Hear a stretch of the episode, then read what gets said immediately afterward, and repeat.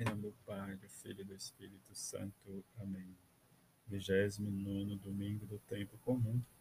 Evangelho de Mateus, capítulo 22, versículo de 15 a 21. Naquele tempo, os fariseus fizeram um plano para apanhar Jesus em alguma palavra. Então, mandaram os seus discípulos, junto com alguns do partido de Herodes, para dizerem a Jesus: Mestre, Sabemos que és verdadeiro e que, de fato, ensina o caminho da verdade de Deus. Não te deixas influenciar pela opinião dos outros, pois não julgas um homem pelas aparências. Dize-nos, pois, o que pensas. É lícito ou não pagar o imposto a César? Jesus respondeu e percebeu a maldade deles e disse: Hipócritas, por que me preparais uma armadilha? Mostra-me a moeda do imposto. Levaram-lhe então a moeda e Jesus disse: E quem é a figura e a inscrição desta moeda? Eles responderam: De César. Jesus então lhes disse: Dai, pois, a César o que é de César e a Deus o que é de Deus. Palavra da salvação, glória a vós, Senhor neste domingo em que a igreja celebra o Dia das Missões, em que rezemos e coloquemos em missão né, no reino de Deus para que Jesus ressuscitado seja celebrado e testemunhado pela nossa vida. Nesse mês, a igreja reforça e convida cada um de nós para a nossa missão é anunciar a palavra de Jesus.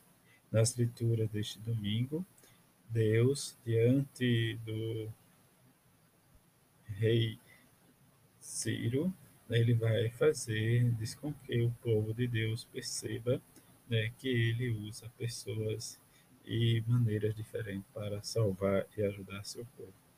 Como ele diz, é preciso que reconhecemos e que ele nos chama pelo nome e nos reveste. Mas muitas vezes nós não reconhecemos, mas como o profeta vai dizer, eu sou o Senhor e não existe, não existe outro. Diante desta afirmação, nós precisamos abrir o nosso coração para que reconhecemos Deus no meio do outro, ou como nos diz o refrão, da, refrão dos Salmos, ó família das nações, dai ao Senhor poder e glória. Diante desse prodígio, desse refrão, em que nós vivenciamos, e como o Salmo vai dizer, que Deus é grande e muito digno de louvor. Mas Paulo, diante da comunidade de Tessalônica, vai nos dizer, chamar a atenção em que Jesus Cristo, né, que ele dá graças e paz, mas que todos nós devemos lembrar de Deus. Por meio sempre das nossas orações e recordemos sem cessar a atenção por meio da nossa fé esta que nos leva e que devemos esforçar pela nossa caridade e firmeza na esperança muito maior, mais em Jesus Cristo, em que nós, escolhidos por Deus, somos chamados a testemunhar e anunciar esta palavra de salvação. Diante disso, vem agora o Evangelho em que nos fala dos fariseus, querendo apanhar Jesus, né, diz, em contradição e diante dessa contradição, Jesus percebe a maldade deles e vai realmente fazer a grande pergunta e a resposta que eles fazem e respondem.